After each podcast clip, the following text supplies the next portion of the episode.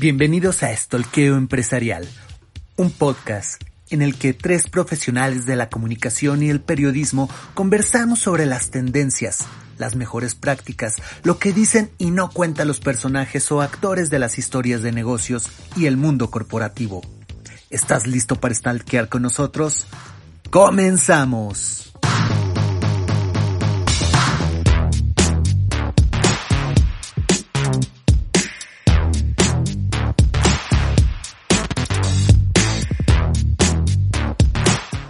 Buenas tardes, buenos días, buenas noches, mis amigos de esto que empresarial. ¿Cómo están? Feliz año 2022, ya un año más, todavía con este monstruo, con este bicho acechando en las puertas, en las ventanas, en las, bueno, pues mejor dicho, en las trompas, en las bocas, en toda la, la, la, la gama de fluidos bucales que podríamos tener todos, pero por eso es importante, por eso es muy importante que nos sigamos cuidando. Esto no ha acabado, estás vacunado, aún así te puede, te puede dar si no te cuidas. Eh, se aminora el problema, sí, pero ¿para qué le buscamos, como decimos en el barrio, chichis a las serpientes? Y para buscar chichis a las serpientes, pues mejor nuestros amigos del estoqueo empresarial y con nosotros Eva Zamora, Chaparrita, ¿cómo estás? Muy bien, Pepe, me da mucho gusto saludarlos a todos nuestros queridos stalkers, Uriel también, feliz 2022, que, que sea un año, eh, sí, con mucha salud todavía, porque pues bueno, ya lo dijiste, está, está complicado, cada vez hay nuevas variantes y todo el mundo se enferma, nos descuidamos un poco, hay que volver a considerar las medidas y pues nada, a seguir adelante que todavía estamos aquí. Uriel Naum, mi hermano, ¿cómo estás? Un gustazo, un gustazo Pepe, Eva, estar una vez más, comenzar el año con todo aquí en el empresarial. La verdad eh, es un año complejo, no deja de haber incertidumbre, pero por otra parte pues vienen cosas bien interesantes, ¿no? Que se están construyendo al menos desde esta plataforma mediática, así es que muy contento. Recuerden que ya está eh, Comunicación Corporativa 2.0 eh, en, Amazon, viene más cargada, viene con una redición, me parece un poco más... Eh, más bonita en cuanto a la posibilidad de, de tener un, un, flujo de lectura más adecuado. Entonces igual lo pueden obtener por ahí. Y aprovechamos también para mandar saludos, por cierto, al stalker Mario Esparza, quien esta semana cumple años. Así es que un abrazo a Mario que siempre nos acompaña. ¡Felicidades! Y es, pilar también de este, de este proyecto. Muy cierto, muchas gracias mi hermano, muchas felicidades mi querido Mario.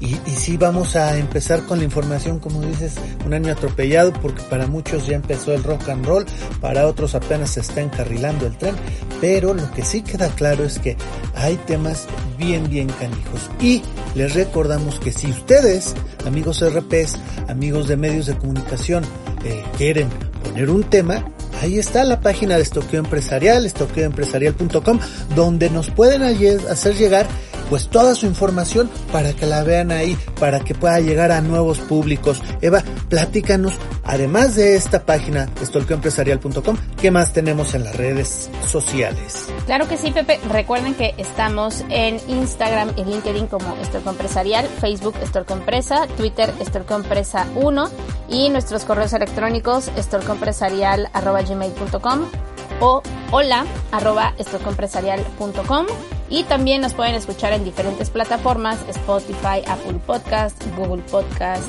en SoundCloud, eh, iBox, me parece que ya les dije, pero bueno, siempre hay posibilidades para escuchar el, el, podcast de la semana, mi querido Pepe. Así es, estamos en diversas plataformas para que pues no importa cuál tengas, ahí nos puedas escuchar y ahí nos puedas recomendar. Se agradecen los retweets, se agradecen los likes, se agradece todo ese eh, pasar la voz, ir de voz en voz para saber. Ahora sí que queremos ser como ese virus del, de, de, del COVID, de ir de boca en boca y, y, y, poder llegar a más gente. Ya saben, aquí estamos y pronto en, en, en algún momento tendremos las primeras dinámicas para poder multiplicar los seguidores. Pero vámonos a la información más importante de esta semana y en temas, en temas de eh, redes sociales, vamos a decirlo así, porque no me gustaría decir ni siquiera influencer, en este caso, simplemente de redes sociales, pues un personaje que tampoco llamo influencer, pero que sí puedo decir que es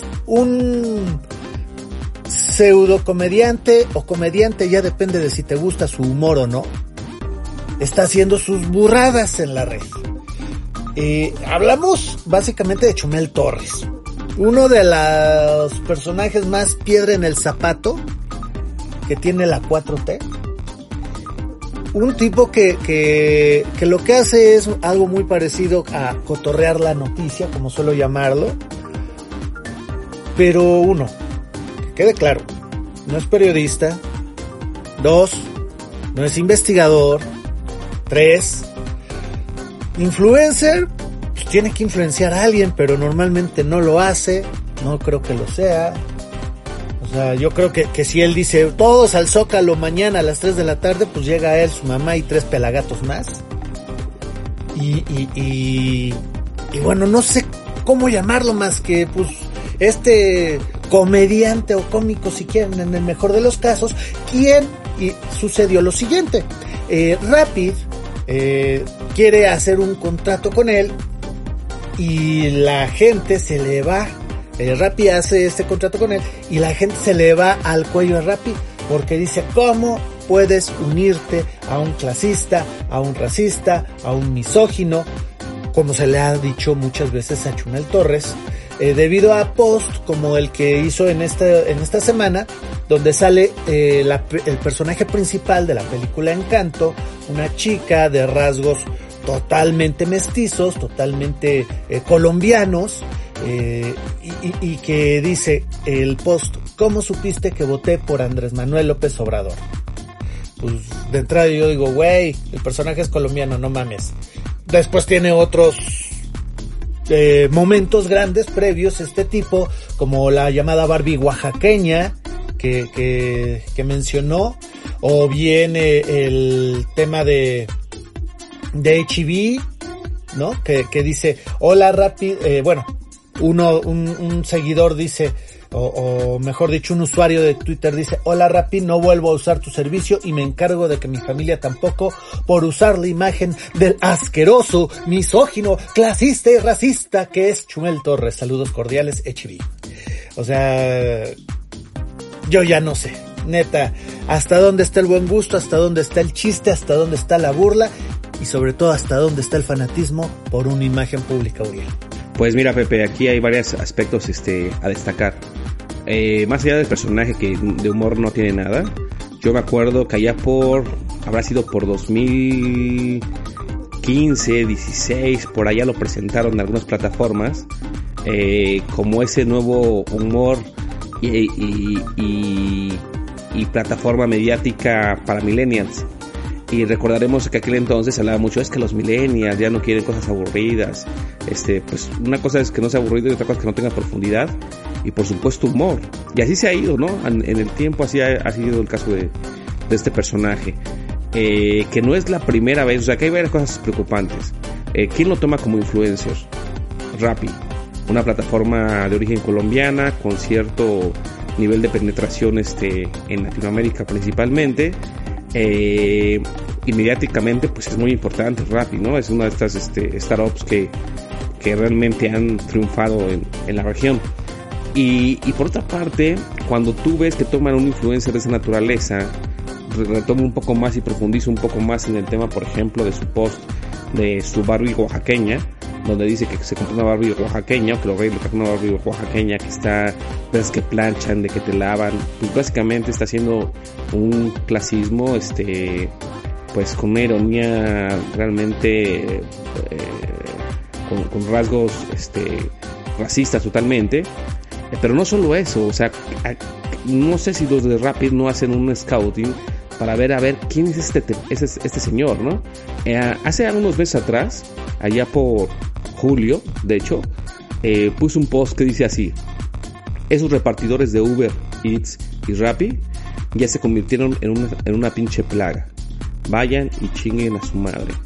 O sea, como tú, tu marca, que está refiriéndose a este personaje así de ti, antes, vas y lo contratas. Y además no no, no ves todos esos antivalores que este personaje eh, carga y, refleja y difunde todo el tiempo, ¿no? Eh, es, es una de estas estepifias de que cuando tú quieres realmente hacer estrategia de influencers, eh, vas y te acercas al tipo que escuchas. No sé si fueron colombianos que conocen un poco de México los que los que lo hicieron o los que lo propusieron, porque si fueron mexicanos haciendo esta contratación o generando este contrato que mencionas Pepe, pues la verdad esa persona que estuvo a cargo de este proyecto, yo ya lo hubiera despedido, pero a la primera de que se supo que había cerrado este contrato con Chumel. Una pifia totalmente y una gran lección para las empresas, sobre todo en el sentido de que no todos los influencers son para tu marca. Eva. Y no solo eso, Uriel, tú acabas de decir, ¿no? Eh, te sorprende la manera en que no se pusieron a investigar, pues yo les voy a decir, nadie me lo contó, yo lo viví de viva voz el año pasado para una universidad bastante prestigiosa aquí en México. en el área de riesgo se hizo justo una evaluación para saber si invitaban a Chumel Torres a un evento que era de carácter interno para emprendedores y a sabiendas de la evaluación, de decir que era una persona polémica, que no precisamente tiene unos valores que se puedan compartir, que ha generado muchos escándalos, pues lo aceptan. Entonces, yo te diría que a veces hasta las mismas empresas aceptan los riesgos sabiendo lo que puede implicar. Y eso me parece que es inaudito, Uriel, porque no, no puede ser que, sigamos es en es preocupante. Es preocupante lo que estás diciendo, Eva. Muy preocupante, porque entonces pensarías que esa escuela eh, que mencionas, que no sé quién es, pero imagino, pues comparte esos valores realmente que este tipo este, pregona todo el tiempo, porque no lo hace una vez, no lo ha hecho dos veces, no lo ha hecho tres veces, lo hace sistemáticamente y es su forma de influir en la población, aunque sea negativamente. Y te voy a decir algo, en ese momento cuando se hizo la evaluación, él tenía un escándalo, justo venía otra vez de un tema en redes sociales en donde todo el mundo le estaba tirando y aún así, perdónenme, aceptaron que sí eh, siguiera adelante, eh, aunque era una grabación, sí, la que la que ya se tenía, pero vamos, todo esto para decir que, que me parece que seguimos en las mismas malas prácticas de las que todo el 2021 hemos venido platicando. O sea, no puede ser que tengamos instrumentos, que haya herramientas, que haya monitoreos, que contrates agencias para medir este tipo de riesgos y aún así sigas haciendo este tipo de cosas. O sea, yo sí creo que ahora la llamada de atención y el estoqueo debe ser pues precisamente para Rappi, porque quien haya sido el responsable no puede ser que haya aceptado que se tenga este tipo de, personajes, sea como sea. Yo creo que ya llega un momento en el que, eh, si bien hay plataformas, hay contenidos para todos y habrá gente a la que le guste el humor y cómo critica la nota este personaje. Pero bueno, sin lugar a dudas no construye. Yo creo que eh, lo que está haciendo es pues obviamente generar esta polémica para tener pues más adeptos para llamar la atención, pero, pero sin lugar a dudas, pues esto no construye en ningún momento ni en reputación ni en propósito. La marca, por supuesto, que debe estar en un momento crítico, este, su comunicación de crisis debe estar on fire, eh, aunque bueno, pues poco hemos sabido de lo que estén, de lo que estén haciendo al respecto, Pepe Uriel. Esa es la parte más interesante de, de, de todo, precisamente el on fire que pueden tener, porque resulta que Suzuki vivió lo mismo con este mismo personaje, con Chumel Torres. Eh, hicieron y fueron literalmente los seguidores de la 4T los que dijeron, no, como él, no, boicot, porque ya saben, es, esa es la, la frase siempre de, de, los cuatroteros. Célebre. Sí, sí, sí. Vamos a hacer un boicot, que nadie compre Suzuki. Güey, no tienes ni para el metro, diría el Chumel y no quieres comprar Suzuki y se la sacó con eso, con ese tipo de comentarios. Lo peor, lo peor, lo peor es que esa campaña de Suzuki se fue al cielo. No sé si por el morbo social o por la cantidad de bots y de y de los mismos detractores le dieron vida a esa campaña con, con este personaje, con Suzuki. Entonces, ahí viene una parte de, de, de que, digo, hasta el tipo este se está riendo en este momento diciendo, ya llevo cuatro días de trending topic en Twitter, soy la hostia, soy el chinguetas. O sea, de verdad aquí, aquí hay un tema de, de, de, no nada más de lo que dice este personaje, sino de cómo está reaccionando la gente hacia este tipo de temas.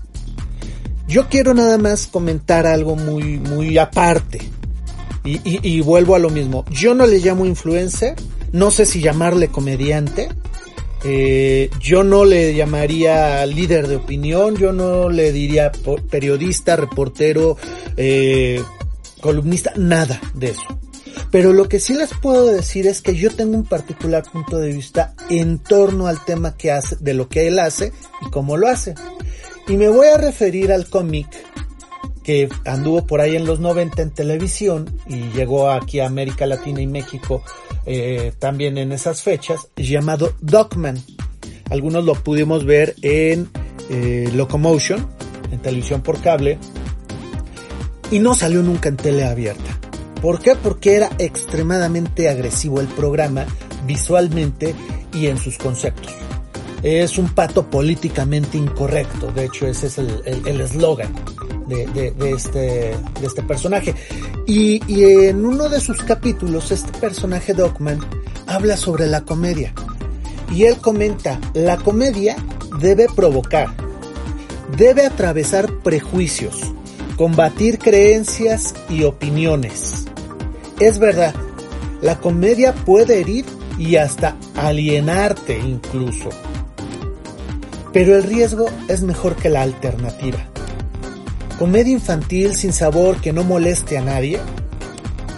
Exijan ser desafiados, pidan ser ofendidos. Exijan que los traten como adultos maduros y pensantes. Y críen a sus hijos de la misma manera. No dejen que un comediante, la TV, una comisión del Congreso, un partido político o un genio malvado te quiten el derecho de reírte de todo. Yo solo lo dejo ahí. ¿Y dónde está ese todo? ¿Y dónde sí está el buen gusto? ¿Dónde está el mal gusto? ¿Dónde se desafía realmente la comedia? Porque de verdad, el día que nos dejamos de reír y que todos nos riamos, nos empezamos a reír por lo mismo y todos aplaudamos lo mismo, sea muy, muy light o sea muy, muy eh, agresivo, ese día se los digo, la libertad murió. Eva, Pepe, Uriel, el que quiera de nosotros que siga hablando. Yo nada más cerraría este Pepe diciendo que que regresando al tema de los millennials, ¿no? Que ese tipo de información no es para toda la gente, sino para los millennials, como se ha manejado el caso de este personaje. Eh, yo pienso que los millennials son más, más inteligentes que, que eso, para empezar. Y en segundo lugar, me queda claro que ahí se ha hecho toda una economía de los influencers, que lo podemos ver en agencias especializadas en eso, que lo podemos ver en los propios eh, influencers eh, que, que, cobran una cantidad a veces estratosférica por participar en ciertas campañas. Eh, pero también queda claro que todavía le falta mucha madurez a este segmento de la comunicación para poder ser mm, aprovechado de manera más eficiente porque otra vez no todo influencer es para cualquier marca hay que saber a quién vas cómo vas dónde vas y sobre todo si esos personajes comparten o no los valores de tu marca. Si no los comparten te pueden dar la chamuscada de tu vida. Y lo estamos viendo en Twitter porque no nada más fue el tema de, ah, miren Chumel, jajaja. No, fue gente posteando screenshot de cómo estaban bajándose de la aplicación. Y eso duele en el bolsillo y eso, más allá del boom de que, que este personaje se ría, los bolsillos de Rapid no creo que estén sonriendo en este momento. Con eso cierro, Eva. Sí, totalmente de acuerdo. Agregaría algo más y, y ya bien lo dijiste. Voy a subrayar ese punto de en dónde estamos parados en este tema de la economía de los influencers, cuáles son sus verdaderos propósitos y hacia dónde va. Yo creo que sí es un momento en el que nos tenemos que replantear si eso es verdaderamente lo que queremos. Eh, ya tuvimos el caso de Chumel eh, recientemente también y ustedes sabrán eh, por ahí lo han de haber visto en las noticias. Luisito Comunica, por ejemplo, que ahora sale en portada de Playboy y que bueno, también ha sufrido fuertes. ¿No era un meme eso? No, no, no, no, no. Ha, o sea, ha tenido críticas eh, relevantes por este tema de, pues, de verse machista y todas estas cosas, ¿no? Y bueno, no. Ay, por favor, ya, ya Playboy no es ni siquiera la sombra de lo, que era antes. Lo sé, Pepe, pero fíjate a qué estamos recurriendo y lo digo en, en, este sentido, o sea, ¿a qué recurrimos? Medios de comunicación para llamar la atención, ¿a qué recurrimos las marcas para seguir siendo vigentes y dar de qué hablar? Y por otro lado, ¿qué es lo que queremos consumir? de, de, estos medios y de las marcas. Entonces, es, es plantearnos estos escenarios y ser críticos precisamente en eso. Eh, esta portada que recién salió justo hace unos días, en donde, bueno, no soy experta en feminismo ni mucho menos, pero amigas que sí lo son, eh, yo creo que seguimos otra vez en este mismo esquema y, y, seguramente muchas me van a linchar, pero no podemos seguir diciendo que tenemos derechos eh, las mujeres y que tenemos que ser respetadas, pero nosotras mismas seguimos crucificándonos a través de este tipo de cosas y no puede ser. O sea, creo que debe de haber un, hay un límite y, y, bueno, pues en este momento lo que les digo, el discurso con las acciones no, no están siendo congruentes para nadie.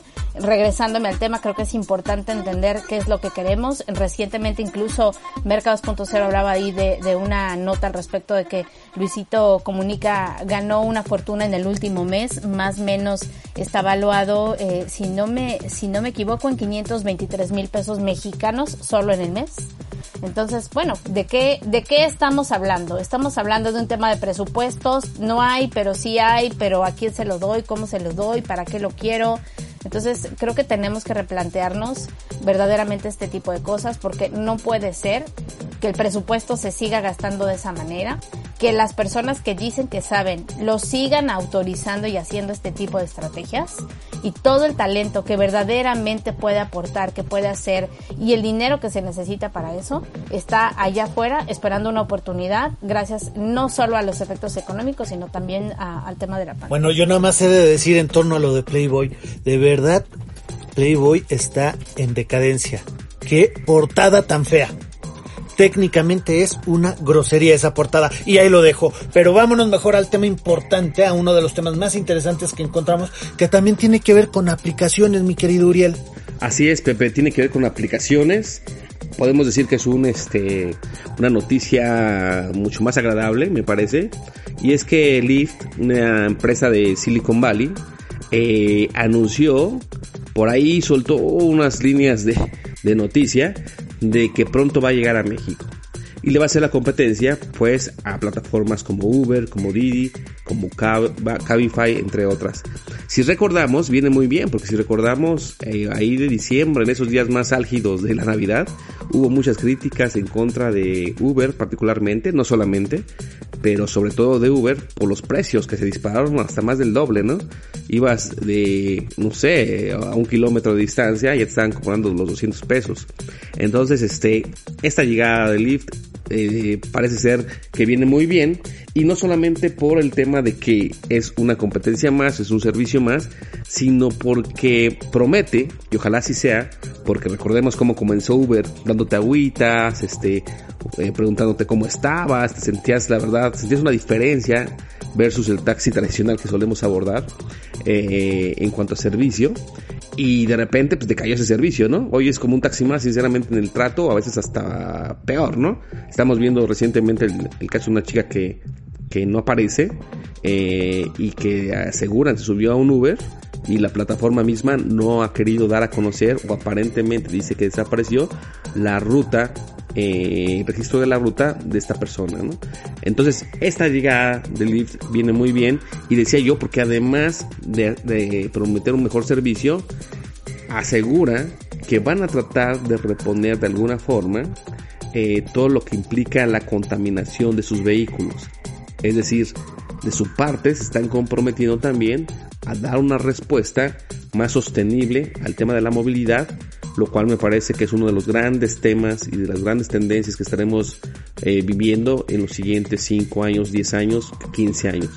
Así es que me parece que es una noticia muy, muy positiva para los que utilizamos estas plataformas y que además necesitamos movernos en ciudades tan grandes como México, Guadalajara o Monterrey, por ejemplo, Pepe. Oye, Eva, yo nada más te hago la pregunta ahí porque es principalmente la pregunta. Bien sabemos que a mejor, eh, a mayor oferta, pues el mercado en teoría tendría que mejorar, ¿no? Y la oferta tendría que mejorar y los costos tendrían que mejorar, ¿no, Eva? Sí, definitivamente esto es esto es algo que, pues bueno, el que llegue un competidor más, pues obviamente no no es para menos y, y que esté al menos, fíjate, todavía no operando, pero que ya esté haciendo este ruido, evidentemente te tiene que poner en, en un semáforo amarillo para todas aquellas aplicaciones que, que sí, como bien decía Uriel, te dan un servicio, pero que en diciembre, pues bueno, fue, fue el caos y, y yo creo que todos lo vivimos en algún momento. Yo incluso tardé una vez más de una hora en poder conseguir un servicio ya sea de, de Uber o Didi porque bueno esto era esto era caos. Pero pero sí definitivamente eh, llama la atención incluso que eh, y, y llama la atención lo digo así porque justo son estas nuevas digamos, profesiones las que tienen este auge y están reclutando eh, personal justo para ingeniería de operaciones de infraestructura, para software de iOS y Android, para seguridad de aplicaciones, que eso es algo muy importante, ingeniería de datos, de privacidad, que bueno, pues por supuesto que también hemos visto vulnerable este tema y, y aquí abro un paréntesis, incluso con lo que pasó con WhatsApp hace unas semanas, que también yo no sé ustedes, yo no vi ninguna respuesta, ningún comunicado de WhatsApp al respecto de eso aseguramiento de calidad y, y, proveeduría técnica también son algunos de los puestos que están buscando. Y bueno, además de, de, eso, incluyen coordinación de reclutamiento, reclutadores técnicos, gestión de fuerza laboral, asociación de experiencia al cliente en redes sociales, que bueno, pues CX eh, sabemos que es de las cosas que, que han venido pues siendo muy importantes para todas estas eh, aplicaciones, porque hoy en día lo que necesitas es que te respondan 24 horas los 7 días del año. Entonces veremos cómo se va desarrollando esto, Pepe. Va a ser muy interesante la llegada de este nuevo participante y sobre todo estar conscientes de que a mayor, como les decía yo, a mayor, en teoría, a mayor cantidad de eh, oferta, debe de mejorar. Eh, obviamente, eh, pues la calidad. Tienes mucha razón, Uriel, al decir, oye, antes hasta agüita te daban, ¿no? Y ya ni los saludos. Pero deja de eso. O sea, yo, yo entiendo que a lo mejor, digo, hasta en el camión, eh, digo, la, la, primera Plus, ETN, antes te dan tu lonchecito y a raíz de la pandemia, muchos, muchos, Nada. Eh, de muchas líneas de transporte de todo tipo han cortado ese tipo de, pues, de, de, de cositas, de, de, de pluses, de o te los venden, Pepe, y carísimos. ¿Qué tal los aviones? Un agua 40 pesos, unas papas 50 pesos. No, a mí no me ha tocado a, a ese grado de ir en el avión tremendo. y que me vendan en 40 pesos. Ahí sí no me ha tocado. Es real. O sea, me ha tocado sí. a lo mejor sí alguna bebida espirituosa, eh, así más fifí, dirían algunos que me haga sentir en las nubes si me ha tocado alguna de esas bebidas que me digan, no, esta cuesta más. Ya sabrá uno si la pago o no, pero eh, sí, sí, el servicio general, ¿no? Casi, casi que te cobren por la comida, me parece una falta de respeto. Y bueno, pues para continuar ahí con esos temas, y ya no necesariamente de apps, sino de, de, de los cambios que esta pandemia trajo, Eva, platícanos de lo que se está sintiendo de nerviosismo en el sector inmobiliario de México. Es correcto, Pepe. Fíjate que hace ya también unas semanas eh, habíamos escuchado por ahí que, que sectores como el inmobiliario y, y, diferentes medios de comunicación incluso hablaban de que adquirir un inmueble en este año iba a ser mucho más complicado y sobre todo para pues para generaciones más jóvenes, pues bueno, en este caso para las ¿Neta? oficinas. ¿Te suena familiar, Pepe? Para las oficinas y los malls, pues bueno, no es la excepción y recientemente el financiero eh, sacó una nota justo en la que hablan de, de cómo está la situación ante el tema del COVID. La Asociación de Desarrolladores Inmobiliarios aseguró que trabaja con el gobierno de la Ciudad de México para contener los contagios. La Asociación de, Desarroll de Desarrolladores Inmobiliarios, eh, les decía yo, parece que trabaja con el gobierno de la Ciudad de México para contener este tema de los contagios, pero obviamente están preocupados y les preocupa que cada vez se cierren eh, pues mucho más comercios, obviamente el tema de, las oficinas pues también está en riesgo, hay quienes habían decidido regresar y ahora por esta, esta nueva ola de contagios pues han preferi preferido esperar.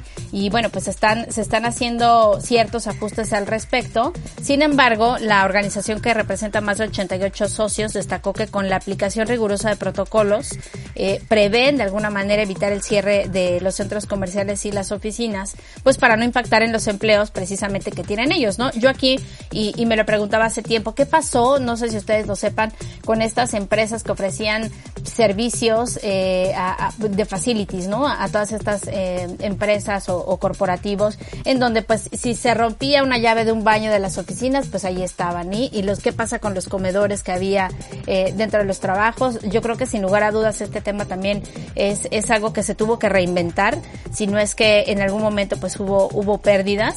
Y bueno, pues eh, hay que estar al pendiente de, de esta situación porque decían que desde el pasado 4 de enero se reinstalaron ocho módulos de, de pruebas de, de COVID eh, en diferentes centros comerciales y pues bueno, esto también habla de que de que esta pandemia pues no no tiene fin y obviamente el sector económico pues está tratando de buscar alguna alternativa, Uriel Pepe.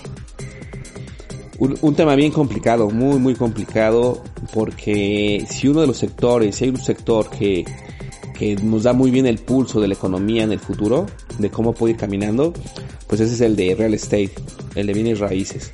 Uh, uh, tiene un vínculo con 32 ramas de la economía de manera directa y además eh, cada que se construye eh, una plaza, una casa, un local, pues genera miles de empleos. Entonces esta situación sí es bien complicada y, y además hay que ver que si las plazas cierran, por ejemplo, las plazas comer comerciales cierran, pues también tendrán que cerrar al interior muchos de los comercios que ahí se encuentran. Así es que no es un tema fácil y sobre todo recuerdo ahorita eh, a un personaje del sector que hace poquito tuve la oportunidad de estar platicando con él y me decía que tenía una perspectiva ya positiva para 2022 de que veían el posible crecimiento sobre todo viendo estos modelos flexibles eh, que podrían detonarse como los coworking que, que hemos ya visto desde hace unos años atrás, pero que seamos sinceros, tampoco han podido, digamos, despegar del todo los coworkings. Han hecho un esfuerzo por sobrevivir, en su caso a muchos. Tengo conocidos incluso que son dueños de coworkings y que no han podido librarla del todo o no han podido echar adelante muchos de los proyectos que traían, incluso cuando preveían que les podía ir mejor, dado que muchas oficinas iban a cerrar, para que los trabajadores que estaban en esas oficinas y en esos espacios improductivos pudieran estar en horarios más flexibles, en, incluso en, en entornos de mayor bienestar en esos coworkings y no ha sucedido así del todo. Así es que es muy complicado lo que está pasando ahorita con el tema COVID. Eh, le va a dar al traste a muchos, a muchas proyecciones y a muchos proyectos que estaban en, previstos para este año y es bien lamentable. Hay que, hay que cuidar muy, muy, bien las fuentes de empleo porque la situación en ese sentido está muy complicada, Pepe. Ha habido, ha habido una resiliencia del sector, nos guste o no, una cierta capacidad de adaptarse ante la nueva realidad, pero no ha sido suficiente. Eso queda claro. Vamos a, recordar que también eh, hay otro cambio muy fuerte dentro del sector inmobiliario en la Ciudad de México. Ya es muy común en esas colonias donde había muchas oficinas eh, encontrar departamentos. Ahora es encontrar departamentos con sus eh, mensajes de se vende, se renta. Es decir, ha cambiado, la movilidad ha cambiado y esta misma movilidad ha hecho que, sobre todo, pues las, eh, los centros comerciales y las oficinas tengan que replantearse su forma de existir, su ubicación y su forma de operar.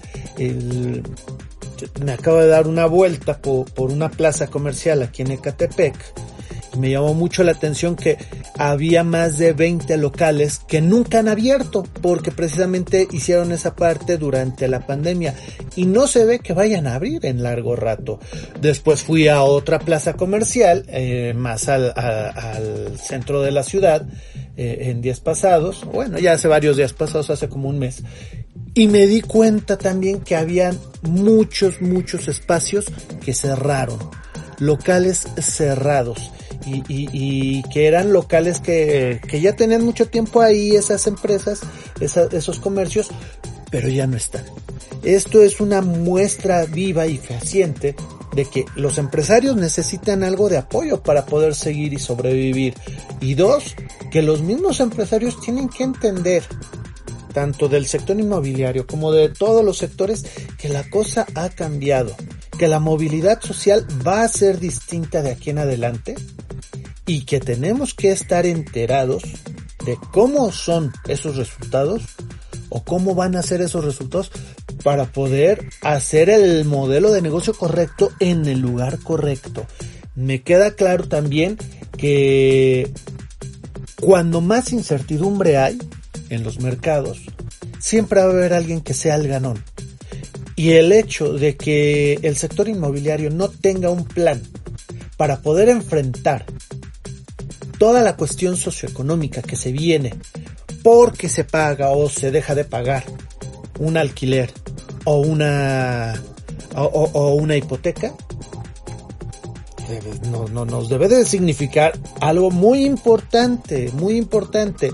Tú lo dijiste, Uriel, el sector inmobiliario, pero también el sector automotriz son los que siempre empujan las economías globales. Y déjenme, les digo que en ambos casos estamos furitos en este país, se están cayendo. Así que hay que pensarle bien. ¿Cómo podríamos hacerle, Eva, una campañita? ¿Qué haríamos como para, como el sector de mercadotecnia, de relaciones públicas, de publicidad? ¿Qué haríamos para darle fuerza otra vez a este rubro? Yo creo que una de las cosas que sí funcionaría y, hacía la reflexión hace un momento escuchándolos es em, es el momento de las alianzas. También lo habíamos mencionado. Yo creo que eh, y reflexionaba al respecto de qué es lo que se vive no solo en, una plaza comercial, en, los locales que ya existen. Eh, tomemos en cuenta, por ejemplo, en estas festividades que acaban de pasar, que las plazas son adornadas, que hay shows y que hay todas estas cosas que obviamente son parte de otras cadenas eh, de, la economía que pues están están pues activas ¿no? O están buscando el negocio. Yo sé que hay agencias de marketing, agencias de BTL, ATL, que son las que precisamente visten las plazas comerciales, las que se preparan para pues justo eh, o, hacen sus planeaciones no de proyectos en los centros comerciales y también se vieron afectados lo sé de, de, buena fuente porque justo ya los presupuestos no son los mismos el tipo de montajes ya no son los mismos los presupuestos están cambiando incluso hasta los mismos desfiles recordarán que veíamos en las calles. Me parece que Liverpool era quien hacía o empezó a hacer un desfile navideño y bueno, pues por diferentes cuestiones no, ya no se pudo llevar a cabo. Pero bueno, esto, esto es así y es justo por, por el tema de que yo creo que no hemos encontrado entre la incertidumbre que se está viviendo, hay diferentes industrias que podrían sentarse, generar una alianza y empezar a platicar al respecto, ¿no? Al, eh, en este mismo tema, el financiero decía hace unas semanas eh, entrevistaba a un eh, ejecutivo de, de, la Moody, que si no me equivoco es una aplicación justo que te ayuda a encontrar un bien inmueble, decía que el mercado inmobiliario podría establecerse hasta, estabilizarse, perdón, hasta el 2023 debido a todo esto que está pasando, ¿no? Entonces ha venido, si bien el sector se ha recuperado de forma paulatina, así lo expresó el ejecutivo, pues hay, hay un ritmo mucho más eh, bajo o, mucho más lento en lo que tiene que ver con las oficinas y el retail, justo por lo que estamos hablando, porque obviamente no se van a exponer eh, a que haya más pérdidas, a que después, bueno, esto se pueda desatar en diferentes escenarios, desde laboral, este, hacendarios, en fin, ¿no? Pero bueno, es, es interesante podernos plantear cuáles son estos, digamos, bloques de la economía que pueden influir a que este tipo de cosas puedan cambiar. Y no solo eso, ¿no? Estamos hablando de un sector inmobiliario, pero ¿qué pasa? Y lo decíamos hace un mes también más o menos, con este tema de las experiencias. Eh, estamos a días, si no es que ya eh, termina el CES, por ejemplo, que es un evento muy, muy importante en Las Vegas, que sí se llevó a cabo, pero bueno, eh, estamos ya listos para dar ese paso o no, lo tenemos que dar, tenemos que arriesgarnos, pues lo mismo está pasando con este sector, ¿no? Es muy difícil que en este momento eh, y varios estados de la República siguen en semáforo verde a pesar de, de la clara crisis que estamos teniendo otra vez con la pandemia, pero bueno, es porque o seguimos o ahora sí la economía no soporta otra crisis como la que ya vivimos, amigos.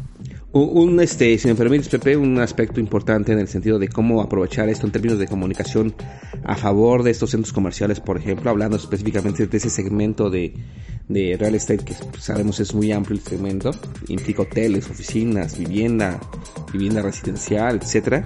Específicamente el aspecto comercial, y es un aspecto que me parece que, que, por el que se entiende el éxito de las plazas comerciales tan enormes que, que existen en algunos países de América Latina, a diferencia de, de Europa, donde no hay estas grandes malls de, de comercios, eh, es el tema de la seguridad, ¿no? La, las plazas comerciales siguen siendo todavía una fortaleza para las familias que las abstrae todo ese tema de violencia fuera de las plazas comerciales o más allá de las plazas comerciales eh, y que ofrece todavía cierta seguridad al propio comercio, ¿no? Hoy vemos que en cualquier lugar ya cobran piso. Antes lo escuchabas de Ciudad Juárez, lo escuchabas de a lo mejor de Veracruz, etcétera. Hoy en todo el país cobran piso. Y parece ser que en las plazas comerciales todavía se sigue manteniendo cierto nivel de seguridad, que al menos no hace tan fácil que esos personajes que se dedican a, extorsionar lo hagan en las plazas o, es más difícil, no porque no suceda, es más difícil que te vayan a faltar en una plaza comercial. Entonces siguen siendo, digamos, eh, parte de esos, de ese aspecto relevante de ir a una plaza comercial, sentirte seguro. Me parece que ese es uno de los statements más importantes en términos de comunicación que en su momento podría eh, generar, pues, eh, que, se recupere un poco esos mensajes a las audiencias, que se recuperen un poco las, la, afluencia de las plazas y con ello pues la economía de estos lugares, Pepe. Yo nada más he de decir, pinches bancos son un robo para los préstamos hipotecarios. Así que no he de seguir con más, solo he de decir eso. Quieren incentivar el mercado, pero pinches bancos dan, son una pain in the ass, neta en vez de ayudar a, poderse hacer de, un capital ahí, de, un bien, la, la, dificultan cañón. Pero bueno, vámonos a... Pepe, Pepe, Pepe, Pepe. adelante, adelante vas y yo comento. Sí, yo, yo creo que ahí, fíjate que esto está, está haciendo y, y, estoy muy segura, Uriel va a coincidir conmigo, en que esto va, va a ser lo mismo que está pasando incluso con el tema de la bancarización o del acceso a medios de pago electrónicos. O sea, este, este tema de las fintechs, estos nuevos bancos NU, por ejemplo, y, todo, y, toda esta ola que salió justo para darle posibilidades a aquellas personas que están siendo rechazadas por la banca tradicional, me parece que es eh, exactamente lo que viene a, a, a sustituirse a través de estas aplicaciones que ya vienen, que ya están, que hay algunas que están trabajando, que les falta, que sí es verdad que están eh, pidiéndote incluso hasta buró de crédito, que tú dices, o sea, no, no entiendo cuál sería la lógica, sé que hay procesos que, que seguir, pero vamos, a grandes rasgos creo que vamos hacia ese camino. Hay tiene que haber esta posibilidad y esta apertura y eso es en lo que estos nuevos, estas nuevas startups o fintechs van a desafiar a este mercado. Yo así lo veo. sí, totalmente coincido contigo, Eva. Eh, me parece que vienen a democratizar esa posibilidad justamente de, de las finanzas familiares y empresariales que los bancos ya no te estaban dando, al contrario, te están sangrando todo el tiempo lo vienen haciendo desde hace años. Tal vez muchos jóvenes no, no, no, no, sepan o no se acuerden, pero nuestros padres cuando iban a un banco el banco no les cobraba por administrar tu dinero. Al contrario, les daban réditos porque utilizaban tu dinero como lo siguen haciendo los bancos hoy en día para financiar otros créditos y con esos créditos hacer más dinero. Entonces los bancos tomaban una parte y si tú eres un ahorrador, te daban un porcentaje atractivo, no era el 7%, era mucho más que eso, este, y, no te cobraba por administrar tus bienes como hoy los bancos te hacen, que incluso hay unos bancos que te ponen ahí rubro de mal manejo de cuenta, solo porque no moviste tu cuenta en un mes, y te cobran una cantidad exorbitante por no mover tu cuenta porque no lo decidiste y porque no quisiste y porque no tuviste la necesidad. Entonces me parece que va a ser muy importante lo que dice Eva, las fintech eh, van a ser un, están siendo un factor de contrapeso para una nueva banca o un nuevo sector financiero, llamémoslo así, que sí necesitamos y que debe adecuarse a las nuevas necesidades de contexto que estamos viviendo, Pepe. Yo no, yo no sé ustedes, amigos, eh, yo voy a dejar la invitación aquí abierta para que cualquier directivo de la House, de la Moody, de todos estos que, aplicaciones que están disponibles justo para, para rentar o comprar un bien inmueble, pues acerquen a nosotros. Nos gustaría mucho que tuvieran un espacio para platicarnos sobre, sobre este aspecto de cómo lo están viendo. Y ojo, no es, no es un tema de contraatacar ni de estar eh, pero sí es real, o sea, es real que, que la banca tradicional eh, ha venido sangrando la economía y bueno, pues obviamente medidas extremas requieran situaciones extremas o al revés, situaciones extremas, medidas extremas, pero bueno, eh, pues ojalá que, que, podamos hablar con ellos para saber cuál es su, su opinión al respecto del tema y qué podríamos esperar en los siguientes meses. Muy, muy buena, muy buena invitación, Eva, pero vámonos ya porque el tiempo nos está comiendo a tus tres frases de esta semana. Claro que sí, vamos a comenzar. Eh, viene la número uno, pero espero por favor esos efectos especiales de nuestro ahí querido Ahí van, ahí van. Por favor, Uriel, es la frase número uno. Ya pasaron, ya pasaron. ¿No los, No, ¿no los escucharon? Ya dale, güey. A ver, a ver, no, no, es que ya pasaron, no lo escucharon, ahí va otra vez. Perdonen No, amigos, el año nuevo nos haya dejado un poquito dormidos. Ahí, ahí va. Dice, la gente no tiene paciencia para construir un negocio por tres años, pero tiene la paciencia para ir a un trabajo durante 40 años. Frase número Ahí están, dos. ahí están, no escuchan, ahí va otra vez. ¡Se está riendo! Dice, nunca juegues a juegos que no entiendas, incluso si ves a mucha gente ganando dinero con ellos. Ahí les hablan Chumel, Rappi. Ey, y frase número tres. Ahí va. Dice, no compres una cartera de 300 dólares para llevar 10 en ella. Mejor compra una cartera de 10 dólares y lleva 290 en ella. Deja de gastar para parecer rico y empieza a invertir para realmente serlo. Me, me, me recordó a muchos que traen iPhone 13, aunque no tienen para para el metro. No tienen para el crédito. Ah, No tienen pa'l plan. Aguas, nos van No a decir clasistas. Aguas. Nos van a decir Exacto. clasistas. Sí, sí. Ya. Ya. Vamos a estar en el ojo del huracán, muchachos. Bueno, pues mis amigos, muchas gracias, Uriel. Gracias, Pepe. Va, un gusto coincidir y comenzar el año pues, este, con ustedes. Es un muy agradable. Y con todos nuestros amigos, por supuesto, que nos escuchan. Gracias, amigos. Gracias, Eva. Muchas gracias, Chaparrita. Gracias, Pepe Uriel. Nos vemos la siguiente semana. Recuerden que pueden escucharnos en Spotify, Google Podcast, Apple Podcast, SoundCloud, iBox, entre otros. Y nuestras redes sociales, LinkedIn, Instagram, Estorco Empresarial, Facebook Estorco Empresa, Twitter Estorco Empresa 1 y nuestros correos hola arroba estorcoempresarial.com y estorcoempresarial arroba gmail.com. Muchas gracias amigos y recuerden muchas gracias a ustedes por estar una vez más escuchando este Stalkeo Empresarial y recuerden, tres stalkers les vigilan. Hasta la próxima.